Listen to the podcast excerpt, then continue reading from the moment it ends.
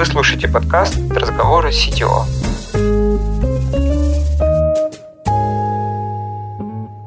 Всем привет, я Павел Причин, CTO Dodo Engineering. Роль для меня новая, интересная, любопытная, поэтому хочу знать, как работают и живут другие CTO. Чтобы в этом разобраться, я поговорил с коллегами. Получился подкаст, который зайдет лидам, хедам, короче, всем, кто растет в сторону CTO или недавно им стал. Обсуждаем типичные вопросы, о которых болит голова и как с этим жить. Структура, процессы, лидерство, монолит и далее по списку. Все как у взрослых. Погнали! Здравствуйте, я виртуальный помощник Михаил и сейчас расскажу, что вы услышите далее. Гостем этого выпуска стал Роман Баблишов, техлид в компании Vivid Money. Это такой электронный банк в Европе. Роман отвечает за две команды специалистов, которые занимаются платежами и трейдингом. Он расскажет о проверенной методике приоритизации проблем, как и где общаются между собой техлиды, как зародить нужную идею внутри команды, что у них там с монолитами, какие книги почитать и хотел бы ли он стать CTO. Всем привет! Это подкаст «Разговоры CTO». С вами я, Павел Причин, я CTO в компании Dodo Engineering. И сегодня наш гость... Всем привет! Меня зовут Рома Брюшов, я техлит в компании Vivid Money. Отвечаю за несколько направлений, несколько команд внутри этой компании. Давай сразу, чтобы далеко не ходить, расскажи, что за а, направление, что за ну компания. Да. Я отвечаю за команду платежей. Ну, то есть, на самом деле, Vivid Money — это как бы банк в Европе, вот, и я думаю, все пользовались переводами по номеру телефона, по номеру счета, вот это все. Ну, вот я человек, который это делает, чтобы вот, в конце концов, хотя бы деньги куда-то ходили. И, соответственно, у меня есть еще вторая команда. Это команда, которая отвечает за трейдинг. Многие из вас пользовались всякими, не знаю, если иностранные, там, Ропин Гуды, если российские, то там Тинькофф Инвестиции, всякие такие. По сути, это некий такой аналог в Европе, который позволяет тебе инвестировать во что-нибудь. Вот я отвечаю вот за вот эти два направления, по сути. Расскажи в двух словах немножко про структуру той части компании, в которой ты находишься. У нас сделано так, что есть команда, которая отвечает за определенный функционал. То есть она продуктовая. Она берет на себя всю продуктовую часть и его полностью поддерживает. То есть она кросс-функциональна. Там есть и бизнес-аналитик, и продукт, который отвечает за vision, и бэкэнд инженеры, и мобильные инженеры, инженеры тестирования, ну, различного направления, в зависимости от конкретного направления могут быть конфигурации. Где-то больше нужно бэкэнда, где-то больше нужно мобильной разработки, где-то нужно там более сложное тестирование, и в зависимости от этого разные конфигурации у каждой команды. Ну, и есть, соответственно, техлит то есть я, который отвечает за то, чтобы вот все IT внутри работало. Задачи тестировались, бэкэнд работал, мобилу задачи заезжали, чтобы это все вместе работало. Вот, соответственно, я как бы совмещаю сейчас две роли в двух командах. Вот одну роль, как бы две роли в одной, в двух командах, ну, по сути, одна роль в двух командах. Да, каламбур. То есть две команды? Две команды, да. Так, а подробнее все-таки, что ты там делаешь, ты как техлит? Ну, как техлит я отвечаю за три части. Это первое, техника, самое, я думаю, очевидное. Типа, как технически это все должно работать. Потом процессы, как формируются задачи, как мы их берем, как мы их обрабатываем, как мы работаем с багами, со всем остальным, за это тоже отвечаю я. И третье это people, люди. People management тоже на мне. То есть я там провожу ван-он-ваны, performance review, оценка 360, какие-то цели, формирование, работаю с проблемами людей и все. Я отвечаю за все эти три направления. Но на самом деле я не просто говорю, что я делаю, я отвечаю. Что это значит? В чем разница? Я могу часть из этих функций делегировать внутри команды. Ну, к примеру, в одной команде стек для меня совершенно незнакомый, да? Там Java, а я как бы на Go писал. И что мне делать? Я в нем не особо понимаю, и, может быть, у меня нет времени особо прям бежать там разбираться. В итоге я всю техническую часть делегирую на человека, говорю, ты backend lead, отвечаешь за весь backend. А он как-то прям называется backend Да, мы его Он все... знает, что он backend lead. Да, он знает, что он backend lead, он отвечает за backend. Я ему все это делегирую,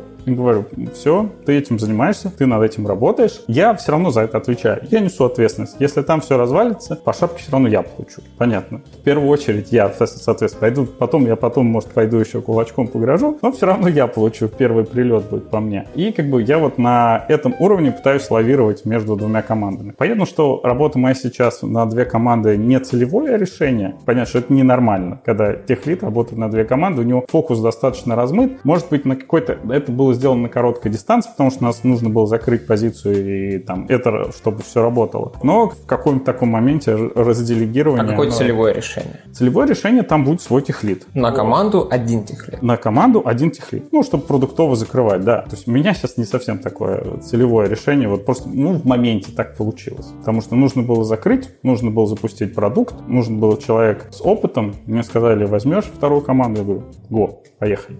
Почему нет? Но на длинной дистанции понятно, что это не работает, и, скорее всего, я там из одной команды уйду, одну оставлю. Может быть, там и невозможно расти вверх, потому что у тебя как бы две совершенно кроссов, разные совершенно команды. Их нельзя объединить, сказать, ну, теперь это платежи и, и трейдинг вместе. Такого не бывает, зачем их объединять. То есть это разные какие-то продукты? Да, даже. совершенно разные продукты. А насколько все-таки текущее решение хорошо работает? Что это один на две команды?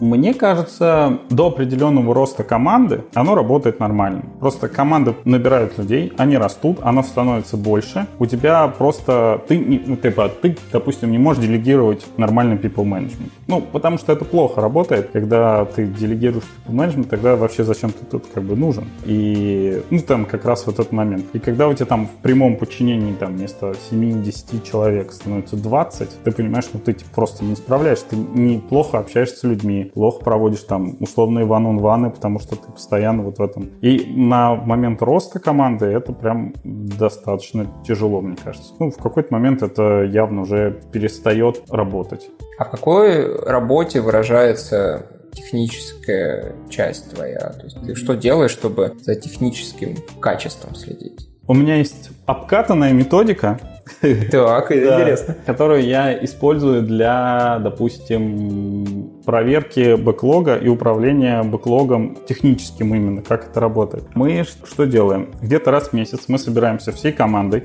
Раньше это было, так сказать, офлайн, теперь понятно, все это онлайн. По сути, мы заходим на... У нас есть определенная страница, прям ну, в Notion, там карточки, по сути, как в Trello. Вот, у нас есть карточки с, по сути, техническим долгом. И мы собираемся и просто 15 минут из головы вся команда пишет проблемы, которые сейчас есть, которые она хотела бы пофиксить. Каждый, Каждый участник команды пишет? Да. 15 минут. Вот, вот просто 15 минут все это пишется. Потом мы садимся и уже несколько часов, обычно за час мы потом не управляемся вот это все обработать, мы начинаем смотреть, обсуждать, приоритизировать каждую задачу. То есть там есть система приоритизации из серии, что у нас есть важное, срочное и вниз, соответственно. И оно комбинируется. То есть есть несрочное, важное и так далее. А это какая-то система, она мачится на какие-то там стратегии, там ну, большие цели? Да, тоже может мачить, но она больше про технику. Вот прям про чисто вот про технику, чем про вот бизнесов. Бизнесов у них там отдельно, понятно, у них там есть свои приоритеты, что мы должны запустить эту фичу, эту. Это вот про технический бэклог, и оно позволяет, в отличие от обычного груминга бэклога, генерировать проблемы именно сейчас. И когда ты каждый месяц проходишь по одному и тому же бэклогу груминскому, который у вас там заведен, все дела, все его знают, все он классный, но практически во время груминга не заводят новые, скорее всего, что-то теряется. А когда это иногда просто вот так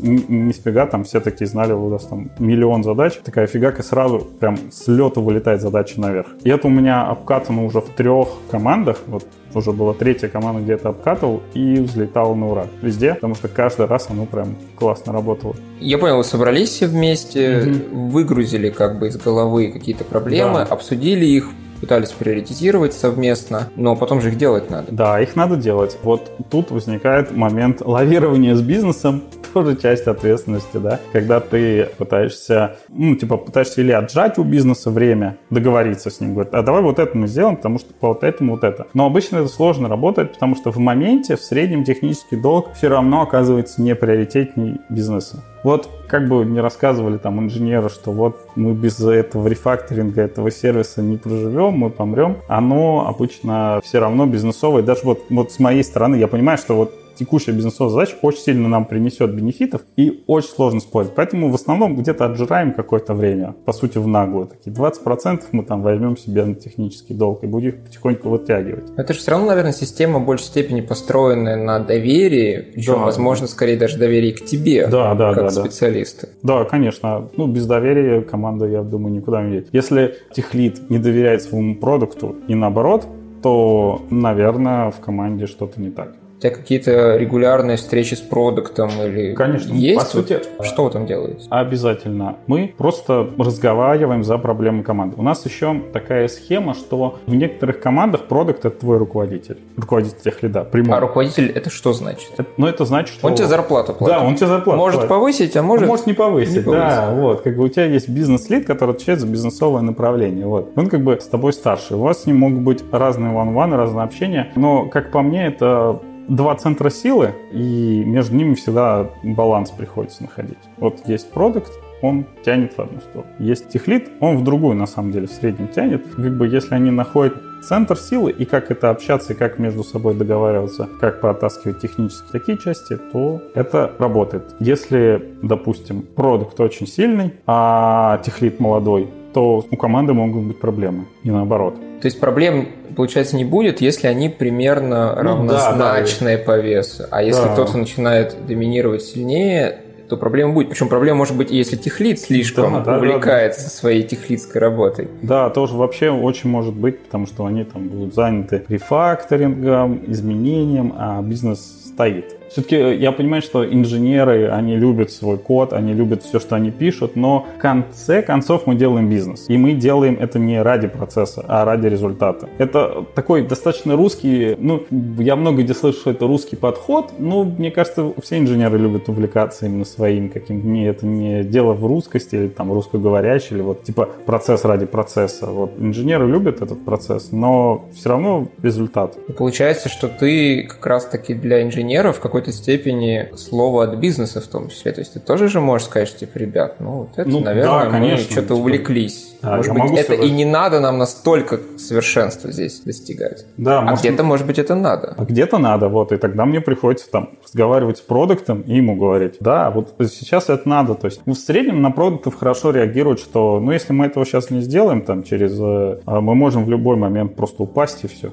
как бы упадем на 3 часа и ничего работать не будет, если вот сейчас это не поправим. Но это же, это же все равно какие-то выражения в рисках и в деньгах. Да, это все равно в рисках и в деньгах, поэтому тяжело проходит из серии, а давайте отрефачим вот этот сервис, потому что мы хотим его отрефачить, хотим, чтобы было красиво. Это самые долгие, славные и сложные продажи, поэтому под них обычно можно еще использовать неравномерную загрузку. Когда у тебя все равно загрузка бизнеса неравномерна. То есть они готовят какую-то фичу, пока они там готовят, такие все вот это, типа они там еще не готовы, все вот это берем, начинаем делать. То Делаем, есть ты используешь неравномерность загрузки бизнеса для того, чтобы равномерно загрузить Да, да, а, работы, ну, где-то там сделать технический А еще есть такой момент, тоже я вспомнил эту тему, я называю это словом паровозик. То есть, когда в какой-то части бизнеса нужно сделать какую-то фичу, а ты знаешь, что там рядом или прямо здесь есть какой-то технический долг, то совмещая эти два факта в единой работе, получается по-настоящему win-win история, что бизнес получает фичу, а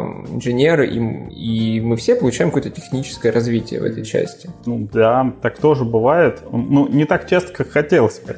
То есть оно бы, было бы, да, было бы так, вот бывает, что бывает, что можно совместить, что-то зарефакторить, бывает нет. Но да, так тоже можно делать, конечно. Наверняка есть какие-то общие большие эпики технические, которые либо ты рождаешь, потому Мгм. что у тебя свой собственный вижен наверняка есть, либо они где-то вообще в компании ведутся. Как такие вещи делать?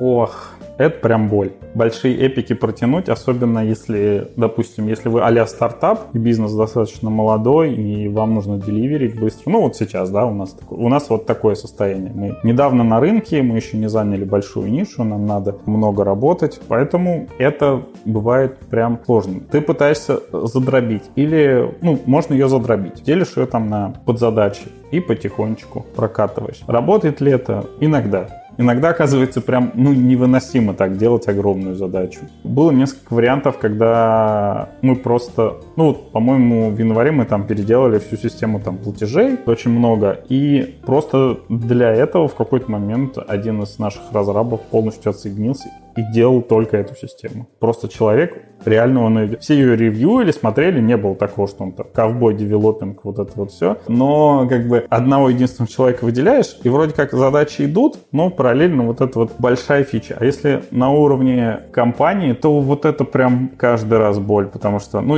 на уровне компании у тебя должен быть один человек, который отвечает, который ходит всех пинает. Инициативы любят инициаторы. И если кто-то хочет что-то сделать, что-то изменить, ему придется взять флаг и пойти на баррикады. Ну, то есть из серии, допустим, у нас сейчас есть обсуждение о том, что мы хотим там сделать единый репозиторий всех протоконтрактов. Чтобы прям был космический корабль, вот это все. Но для этого нужно, типа, соответственно, всем командам что-то сделать. Вот реально всем вообще. То есть у нас там gRPC, вот это все обмен. И чтобы это все сделать, нужно, чтобы всем командам очень много работы. Прям очень много. И вот этому человеку, который хочет, прям, он говорит, все, вот это вот прям наша мечта, мы должны туда идти, давайте делать. Ему придется взять, пойти в каждую команду, договариваться с каждым техлидом, ставить им задачи или просить их ставить задачи, контролировать. По сути, выполнять project management, потому что на большом масштабе, когда у тебя там 10-15 команд, без какого-то одного драйвера и человека, который отвечает за Epic на уровне компании, мне кажется, не взлетит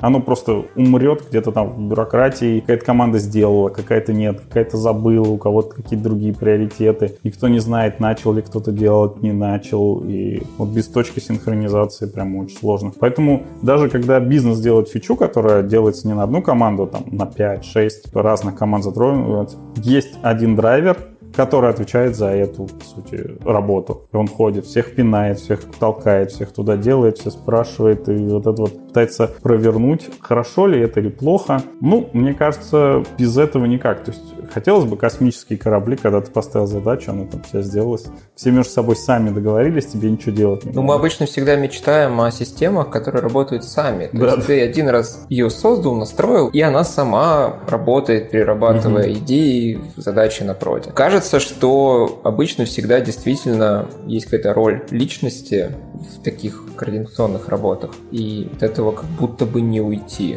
никогда. Да вот мне тоже так кажется, то есть все равно есть владелец этой проблемы, я не знаю, как ее назвать этой фичи. Ну, если это фича, понятно, там есть владелец фича. Если проблема, которую хотел бы решить, ну, скорее всего, это человек, который должен решать эту проблему. Из серии даже банально, ну, как бы, если вы запустились, вот нас, слава богу, мы это избежали на раннем этапе сделали, но если вы запустились в микросервисную архитектуру большую и забыли добавить Trace ID, то добавить его на этапе, когда у вас там 150 микросервисов — это уже другая совсем работа, нежели чем договориться за этим. И вот просто добавить Trace ID во все сервисы, я прям бы почувствовал эту боль. К сожалению, всегда будут какие-то вещи, да, которые да, не будут. учел и не сделал, и потом долго и героически уже на поздних этапах пытаешься с этим всем бороться. А как ты понимаешь, что ты хороший техлит? Ох, это сложный вопрос. Ты а. же живешь как-то, тебе же надо да, каждый день да, жить, и, радоваться, и тут, знаешь, не вот, унывать. Да, да, возникает этот. Тут сразу обязательный синдром самозванца. Я плохой тех. Вот вокруг люди хорошие, вот они там делают, а вот у меня все плохо. То есть, наверное, очень сильно спасать на самом деле самая банальная похвала и признание даже не от руководителей, а от ребят, которыми ты руководишь. Типа вот просто человек, ну,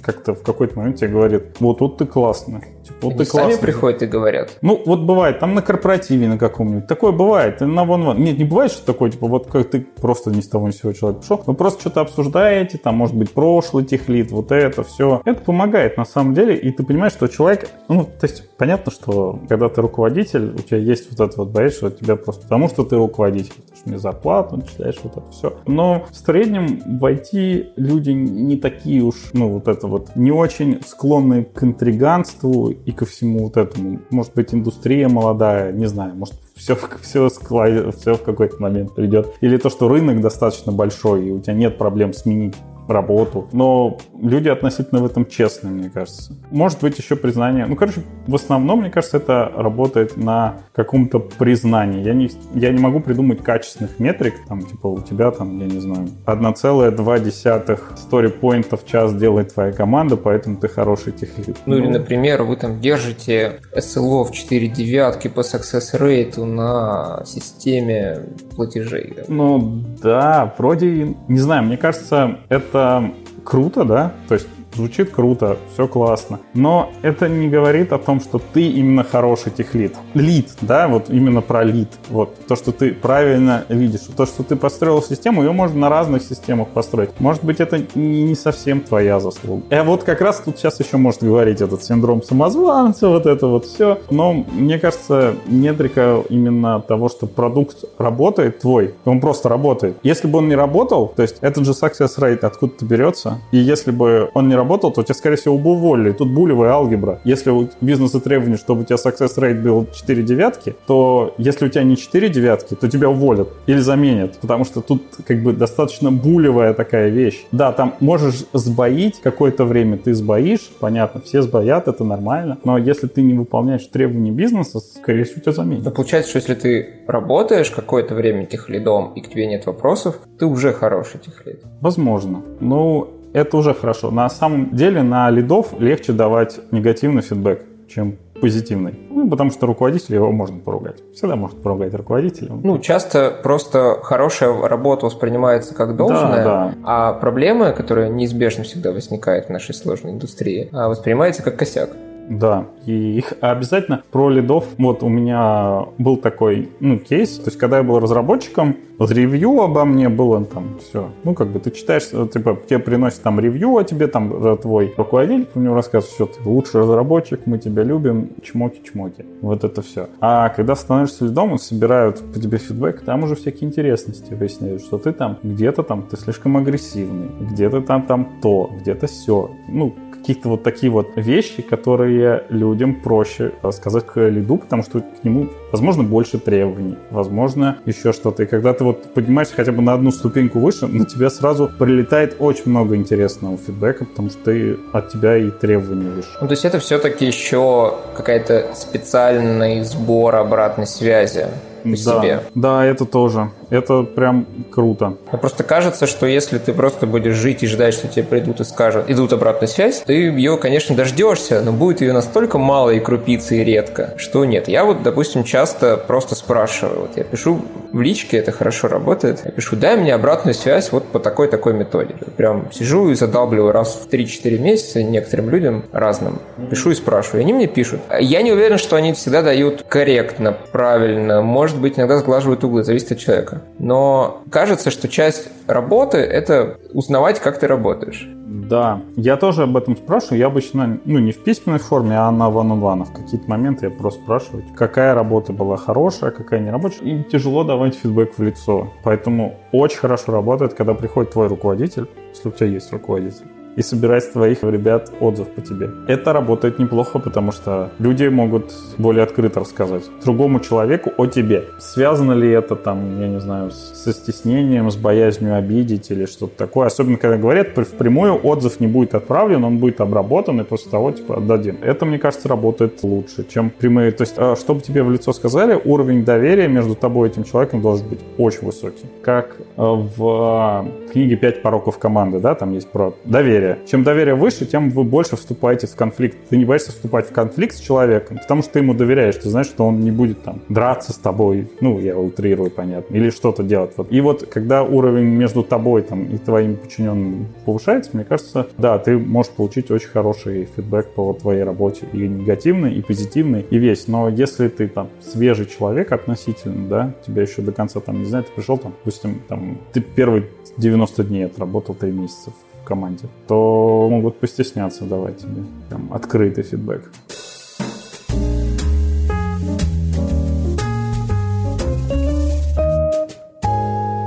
Поговорим вот о какой теме. Ты же не один техлик наверняка, у вас несколько. Да. Вы как между собой общаетесь?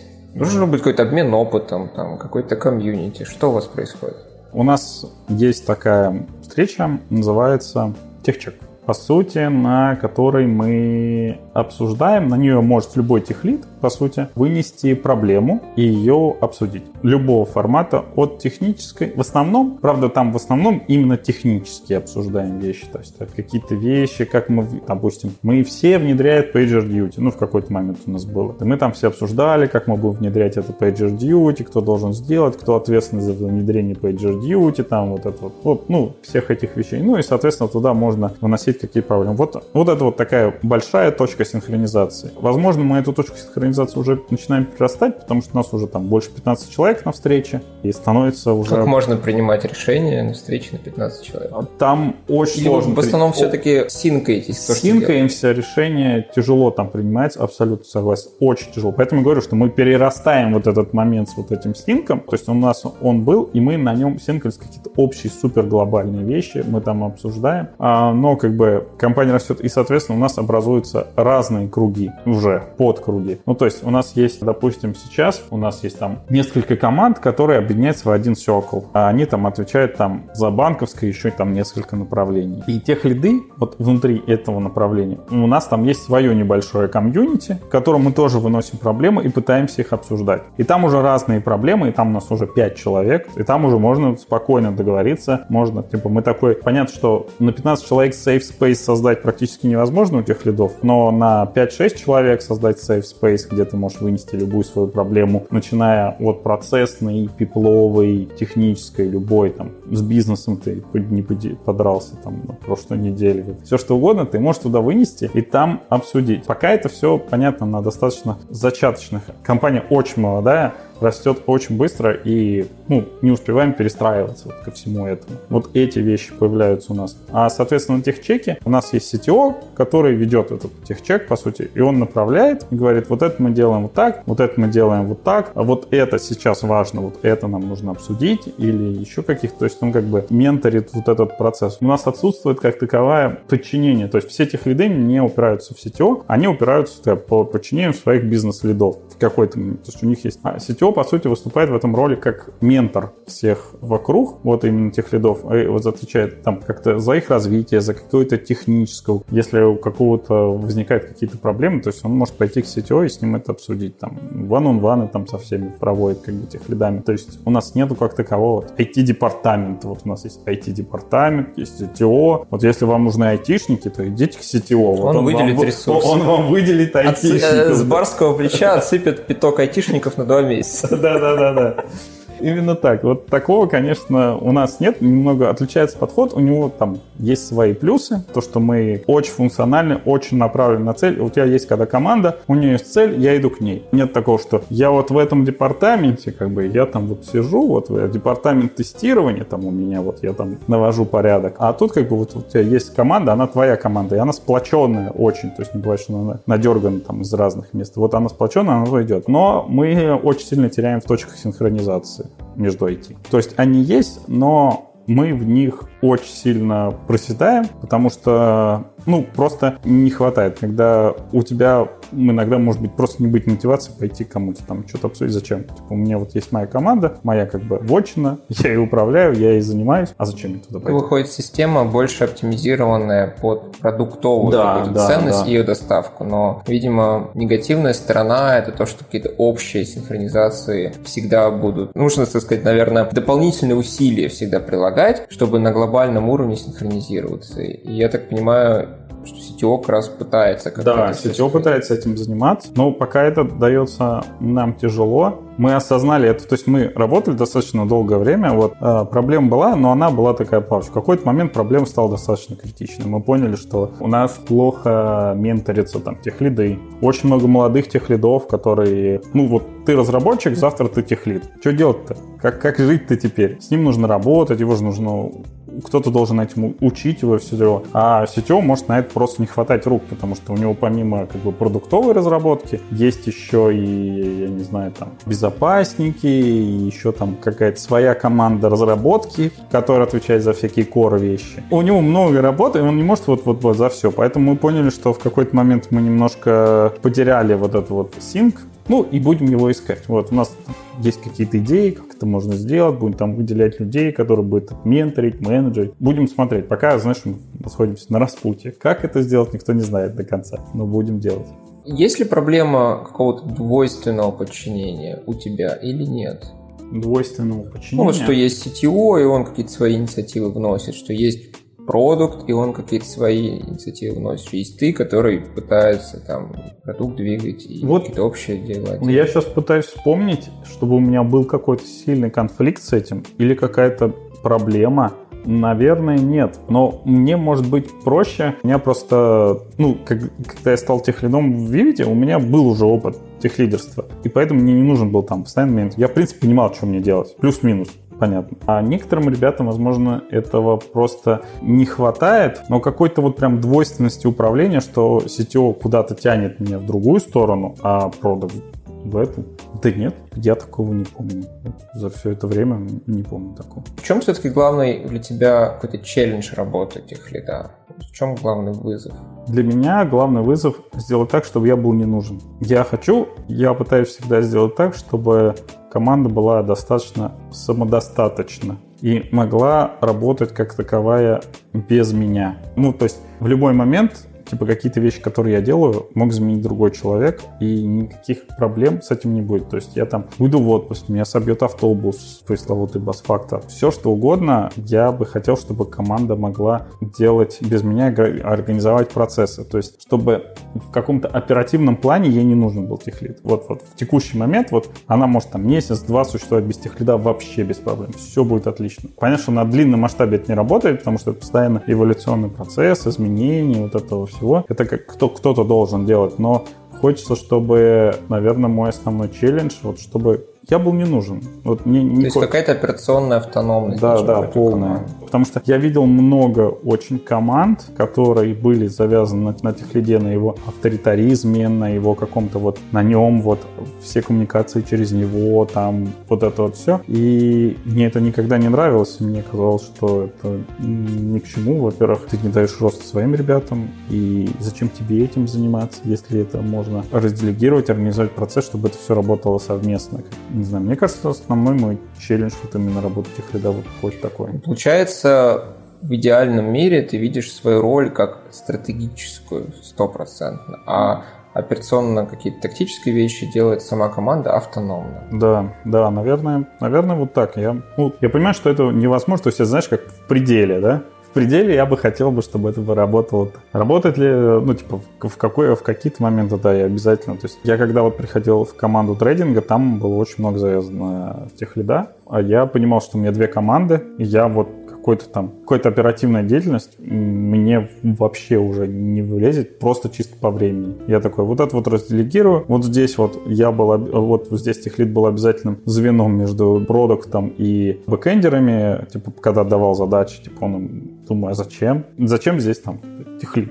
Они же могут просто сесть и поговорить. Да, зачем давать задачи, если команда может сама вытягивать да, задачи сам, сама может, backlog а. Да, сама может брать. И на этом этапе, мне кажется, это вполне нормально, и это основной челлендж. И это позволяет расти еще ребятам внутри команды, брать на себя больше ответственности, если они хотят, понятно. Мы уже немножко говорили о каких-то общих проблемах. Можешь рассказать, какую сейчас, может быть, ты решаешь, техническую или процессную проблему? У меня, к примеру, есть сейчас текущая проблема, такая головная боль маленькой компании, я бы ее назвал. У меня есть команда, в которой там три 2-3 backender а, да, 4 backender а. И у нас есть, соответственно, система alerting а, дежурств, и нам нужно там реагировать, on-call ы, и возникает момент. То есть у меня есть продуктовая команда, которая отвечает за свое направление, но я понимаю, что два разраба не могут организовать 15-минутный он-кол. 15 минут, это значит, что в течение 15 минут ты должен уже взять трубку и начать делать. Уже за компом сидеть, что-то делать. Но два разработчика не могут это организовать, ну, чисто физически, если подходить к этому формально, как и положено. Вот если ты делаешь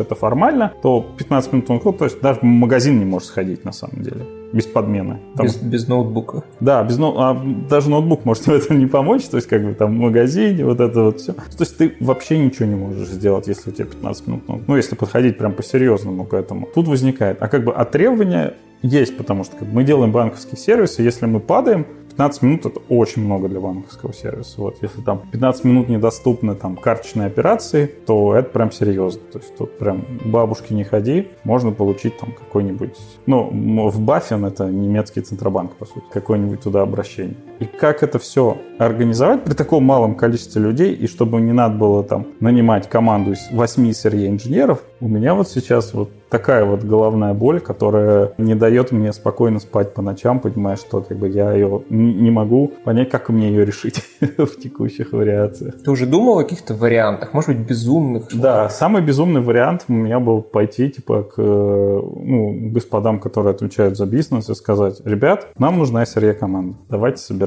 Ну, первый, да, самый простой. С точки зрения моего там относительно простой вариант, да, я могу пойти сказать, ну, типа, все, типа, если мы хотим так жить, то нам придется собирать SRE команду по весь проект, по сути. Ну, то есть там 8 человек, расписание, все как положено, они фигачат, занимаются поддержкой, управление алертами, все классно. Но есть проблема. Во-первых, эту команду надо собрать, потому что это много. 8 SRE инженеров, это очень много. Собери их, попробуй. А во-вторых, кто бы мне еще согласовал бы эту команду? Мягко говоря, потому что это деньги. Новая команда — это много денег. Когда ты считаешь там даже условный фот там одной команды из 10 человек, причем инженеров, ты понимаешь, что это не дешево все совершенно не дешево. Это первый. Самый простой вариант. Да, отлично, все работает. Осталось только вот достать пачку денег, положить ее на стол, и проблема решена. Второй вариант. Была идея организовать кросс-командное то есть, с одной стороны, это бы стандартизировало алерты всех от всех систем. То есть сейчас достаточно может быть разнобойным. То есть есть команда, она отвечает за свои, у нее одни алерты, у другой команды другие алерты. И у каждого, по сути, редко у кого прописаны. То есть если ты там работаешь 4 разраба, вряд ли вы будете сидеть и прописывать свои там сбои стандартные, которые, на которые там не стоит реагировать или там стоит, ну, короче, процедуры, по сути, реакции. Вы же не будете их прописывать в среднем на 3 разраба.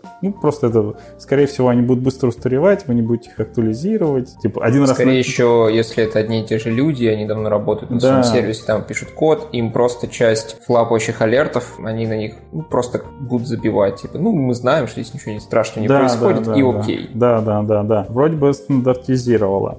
Ну, пришлось бы все это выкатывать. Ну и, соответственно, организовать там 5-6 команд каких-то более близких функционалу, там, допустим, банкинг, да, вот весь банкинг, он там, типа, кросс дежурит по всем системам и всем командам. Но есть с этим проблема в том, что как бы это дополнительная нагрузка на инженеров, которые должны, разработчиков, которые, по сути, должны писать код, а мы их доставляем еще знать от кучи других систем, о куче процессов в других системах, а там, а там могут быть не только там просто вот у них там код другой, там, у них может быть бизнес-процессы вообще другие. Ну, с точки зрения вот прям движения там каких-то, не знаю, данных и всего остального, прям вообще другое. И тебе нужно понимать, что там происходит, потому что... Технологический ну, стек еще может отличаться да, да, да, Потому что каждый писал под свою бизнес-задачу. Да, еще может быть просто стек другой, какой-то Go, это Java, типа, добро пожаловать. Ну и как бы я так немножко пообщался с ребятами, и как бы никто, что не сказать, что прям все горят желанием это делать. То есть, и такая вот проблема возникает. То есть ты понимаешь, что, возможно, все-таки придется собирать команду инженеров поддержки для этого. То есть ну, текущем состоянии, то есть ты понимаешь, что мы как бы вроде выдерживаем, но выдерживаем мы вот эти вот в среднем сбои и все остальное на энтузиазме и на случайности. То есть я знаю там, что я на этой неделе дежурный, да, а ты тоже дежуришь? Конечно, да. Ну, в одной из команд я дежурю, в функционале, который я сам писал, то есть я там вокруг него, я о нем знаю. Я дежурю. И я дежурю, я сижу, и у меня там есть какой-то там условно 15-минутный онкол, соблюдаю я его, ну, так. То есть я понимаю, что я могу выйти в магазин. Я понимаю, что мы падаем не так часто. То есть я основан на случайностях. И в среднем за то, что мы достаточно ребята вовлеченные и ответственные, и на случайности мы еще не прогорали так, чтобы, знаешь, там звонят, а два часа вообще никого нет. Один в самолете, второй в поезде, третий в подлодке, куда-то он едет, все куда-то едут, ничего не работает. И то есть вот этот вот момент, конечно, очень сильно такой пугающий, потому что я понимаю, что на текущих рельсах оно может далеко просто не уехать. В какой-то момент возникнет коллапс. Вот этот. В какой-то момент будет такой сбой, что его можно было бы решить, а просто никого нет. Ну, вот, не знаю, там, пятница вечер, да, 8 вечера пятницы, сбой. А кто-то в бар пошел, кто-то едет, кто-то катается, и кто-то с девушкой в кино. Скажем вот. так, может возникнуть такая ситуация, которую, если потом разбирать на постмортеме, да. она могла бы не возникнуть, если бы кто-то был дежурный. Да, то есть и так еще раз нагрузка же растет, то количество еще операций растет, значит, да. потери на отложенную реакцию тоже увеличиваются с каждым днем, неделей, месяцем, годом. И это вот ну, наверное, у меня вот такая головная боль. То есть я понимаю, что я, я, я себе в голове ее рисую и вот думаю, а как же вот ее вот, вот, вот решить, да? Вот первый вариант мне нравится, да, то есть он отличный, все, вот прям шикарно. Только денег нам дайте немножко. Звоните инвесторам. А как вот ты к такому снаряду подходишь? Как ты пытаешься решать такого рода проблемы? Я сначала зондирую почву. Потому что эта задача не на меня одного, а на кучу тех лидов, кучу людей в этом заинтересованных, поддержка, IT-саппорт, там, ну, разные люди в этом во всем заинтересованы. И ты пытаешься с ними поговорить, понять их точку зрения. Ну, то есть я пошел там к одному там с ним, ля-ля-ля, такой рассказ. Ну, вот это у нас там вот так вот. А я говорю, а если вот мы вот так вот сделаем такое, ну, вот это вот так не будет работать. То есть я не пытаюсь прийти, знаешь, на какой-нибудь условный техчек на 20 человек такой, все, ребята, у меня вот отличная идея, представляю. Там закидают просто за 15 секунд. Но это нереально так договориться. Поэтому ты пытаешься договориться, поговорить с каждым, выяснить его мнение, пытаться рассказать ему свое, заложить семя сомнений. Ты понимаешь, что проблема есть, и вот сейчас ее можно не решать, в принципе, она будет жить. Но ты закладываешь семя человека и говоришь, а вот, вот если в таком кейсе, что мы будем делать? А если вот в таком? А если вот в таком? А если там сейчас вот учение, там начали еще учения проводить вот эти вот э, disgusting recovery, когда у нас там что-нибудь отвалится, и, и все проверяют, как кто реагирует. А вот если вот учение вот в это время проведут, то вы точно будете ли готовы? Или типа, вот это вот все. И вот ты к каждому подходишь, вот это семя закладываешь, и чтобы тема начала витать в воздухе, ее начали обсуждать. Если ее обсуждать, они могут и идеи принести, все такое. А потом уже идешь на какие-то общие собрания, начинаешь обсуждать это как-то со властимущими обсуждаешь с ним. Ну, кто, кто бюджетом владеет, кто деньгами-то распоряжается. К ним начинаешь там рассказывать. То есть для них тоже нужно какой-то поднять уровень критичности. Да, что, может могут... быть, это и, в принципе, ерунда, но какая разница? Ну, полежите да. там 15 минут. Да, да, да. То есть ты, и ты пытаешься донести, сколько это стоит для людей, потому что мне там заявляет один бизнес-лид, нам нужно двухминутный онкол. Типа, чтобы две минуты. Я говорю, у тебя столько денег нет чтобы мы двухминутный онкол организовали. Такой, ну как, мы, мы же это. Я говорю, нет столько денег. Для этого, чтобы двухминутный онкол, нам нужно типа два инженера на дежурстве по полной, то есть загружать. То есть два инженера должны параллельно дежурить, двухминутный онкол. Причем они должны дежурить именно на каком-то ограниченном скопе да, сервисов, потому да, что да. я вот могу сказать, что у нас это команда, и там мы где-то пятиминутную реакцию ставим, хотя у нас выделенная команда людей SRE, которые только дежурят 100%. И это еще все задублировано командами разработки, которые владеют и которые тоже готовы подключиться. Часть из них имеет пейджер и дежурят также. И даже при такой системе 5 минут — это как бы реальность. Ну, Две минуты, ребят, нет. Да, надо минут... еще накручивать контуры какие-то реагирования. Да, ну то есть я, я сказал, прости, но у тебя столько денег нет просто. что, ну, ну двух, двухминутный онкол это, наверное, уровень критичных сервисов Гугла. Ну, где-то вот, вот это именно двухминутный онкол у них там где-то. Если вспомните там книгу про SRE, примерно у них там что-то про это было. Там. Хотя я могу уже ошибаться, давно я читал. Нет, а вот все-таки вот есть какая-то проблема, и ты не знаешь, как ее решить. Как решить проблему, если ты даже не знаешь, как ее решать? Еще очень помогают книги. Я достиг того, чего я достиг, потому что стоял на плечах гигантов, да. Ты пытаешься найти ответ в каких-то книгах, каких-то источниках, статьях, как люди делают. То есть там банальная, вот даже эта книга SRE, которая просвещает там, я не знаю, 80% то, что тебе надо знать про SRE, оно там есть. Понятно, что там есть детали, там все немножко приукрашено. Поэтому есть вторая книга. Поэтому есть вторая SRE workbook уже. Есть доклады, есть еще много-много всего, вот. Но какие-то общие знания знания не банальны от того, что ты вокруг там происходит. Много есть. Особенно, наверное, это в менеджменте, вот прямо именно если менеджмент брать, это проявляется, потому что на самом деле там за последние там 20 лет в менеджменте ничего особо нового-то не придумали. На самом деле это перекомпиляция всех знаний, которые были до этого. Вот все вот это, то, что наши новые супер книги там про все, это вот перекомпиляция, но ничего нового по сути не придумают. И все практики, которые работали в конце 20 века и были выведены в конце 20 века, сейчас прекрасно же работают и прекрасно существуют существуют, и нету там никаких там все вот эти исследования и все остальное. Ты, ну, просто попытайся найти хотя бы источники. Самому можно попытаться это решить проблему, но это, я не знаю, все равно, что каждый раз, когда пишешь код, условно, каждый раз пытаться все вот это все уникальная проблема, никто с ней не сталкивался. Сейчас я ее просто заново все решу. Очень много проблем, особенно банальных, очень много решены, и ты можешь просто погуглить.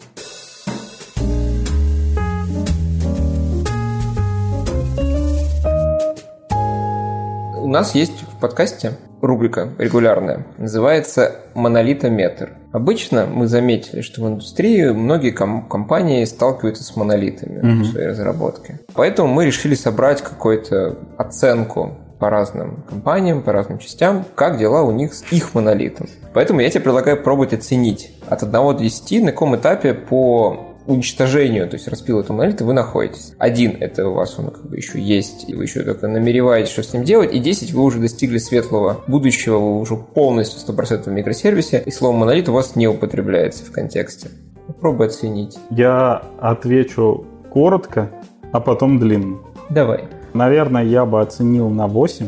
Это коротко. Длинно у нас много команд, и во всех командах может отличаться немножко ландшафт. В основном все команды, так как мы стартовали полтора года назад, разработку, ну прям супер прям разработку, то у нас в среднем все на сервисах. Не скажу прям микросервисная архитектура, вот это вот, вот, то есть все любят это рассказывать, но... Давай не будем да, говорить слово микросервис. На сервисная, сервис. сервисная архитектура, то есть в среднем есть определенная бизнес-функциональность, за нее отвечает один сервис. В среднем по компании, если среднюю температуру брать, то вот оно так и есть. Там может быть какая-то одна команда из-за своей сложности у них есть там одно там монолитное приложение, но оно не такой страшный монолит, как вот бывает. Вот знаешь, вот когда говорят монолит, все сразу себе представляют, вот все, бросайте, там вот это вот, там сквозная спагетти на 400 файлов, вот это вот все. То есть он у них модулированный и разбит на модули, которые можно в теории разделить, но на это просто не хватает времени. В какой-то момент было проще э, сделать монолит,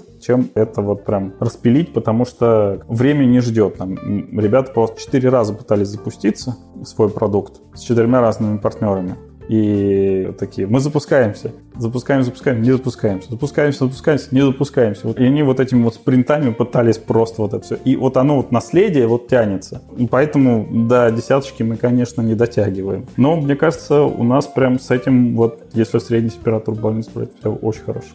Здорово. Давай в конце у меня такой вопрос. Наверняка ты какие-то книги читаешь, и ты немножко о них уже упоминал, mm-hmm. вот про ту же Сирье Бук. Какие порекомендуешь? Может быть, из недавнего, может быть, просто то, чтобы обязательно почитать mm-hmm. людям. Ну, если про менеджмент, да, то есть у меня есть стандартный набор про менеджмент, это 5 пороков команды, 45 татуировок менеджера, ну, я бы все-таки к ним достаточно скептично относился, ну, то есть не, не говорил, что это прям вот топ, но очень много хороших советов. Потом про менеджмент первые 90 дней. Это книга про то, как быть, что делать, когда становишься менеджером. Вот первые 90 дней, типа, самые важные в твоей работе как менеджера. И вот там вот рассказывает, как вот жить вот в этот момент, когда ты становишься менеджером какой-то команды, причем там в основном делается упор на то, ты приходишь в другую команду. Это прям интересно. Вот я в этом году только как раз с ней столкнулся, и это было прям прикольно. Потом... А, ну есть еще вот проект Феникс, но она такая достаточно интересная. Она почему-то на русском называется что-то там «Баллада о девопсах».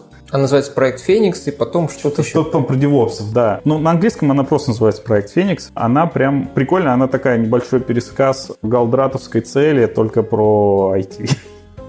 Это вот, вот про менеджмент. Опять же, да, про SRE Book. Интересная все-таки книжка, прям интересная. Просто узнать, как можно, оказывается, организовать типа систему поддержки. Ну, или мне нравится, э, как выглядит DevOps, если его будут делать разработчики. В какой-то мере очень похоже. А, ну и, наверное, про личную эффективность, понятно. Джедайские техники никогда не будь, и это норм. Просто мне очень нравятся книги Рязановой, вот, и никогда не будь, это норм прям вообще, наверное, один из моих топов. И последний вопрос. Мечтаешь стать сетевым? Сложный вопрос. На самом деле, есть такие мысли, что, блин, прикольно было бы быть сетево. Но есть определенные страхи быть CTO, потому что вызывая вот этот груз ответственности, и, возможно, это, то есть ты уже не инженер, то есть вообще никак не связан с инженерией, ты вот такой вот менеджер, и, наверное, отвечу так, я бы хотел попробовать, то есть я попробовал бы, понравилось бы мне или нет, вопрос открытый.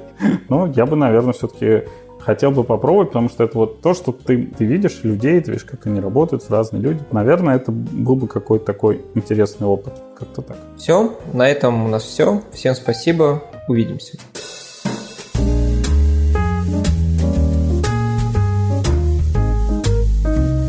Это был подкаст «Разговоры с сетью».